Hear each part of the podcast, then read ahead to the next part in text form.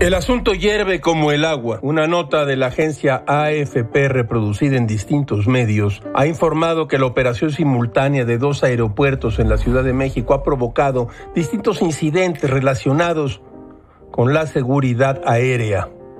Así lo advirtió la Federación Internacional de Asociaciones de Pilotos de Líneas Aéreas. El mundo entero vio como dos aviones de Volaris estuvieron a punto de estrellarse en una pista del Aeropuerto Internacional Benito Juárez. La asociación informó en un boletín que hay reportes de problemas como vuelos con baja reserva de combustible debido a largos periodos de espera o desvíos para los aterrizajes y un significativo número de alertas de proximidad al terreno.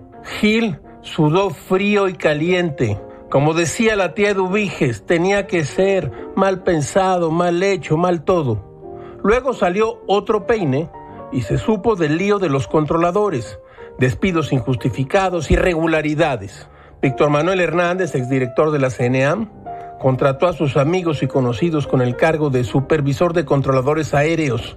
Así les llamaba, ese cargo les dio. Te invito a trabajar conmigo como supervisor de controladores. Pero yo no sé nada de aviones, yo tampoco, y mírame. Tú te sientas y dices, vuelo 681, 90 grados adelante y que Dios los bendiga. Todo es muy raro, caracho, como diría Orson Welles. Cuando se viaja en avión solo hay dos clases de emociones, el aburrimiento o el terror.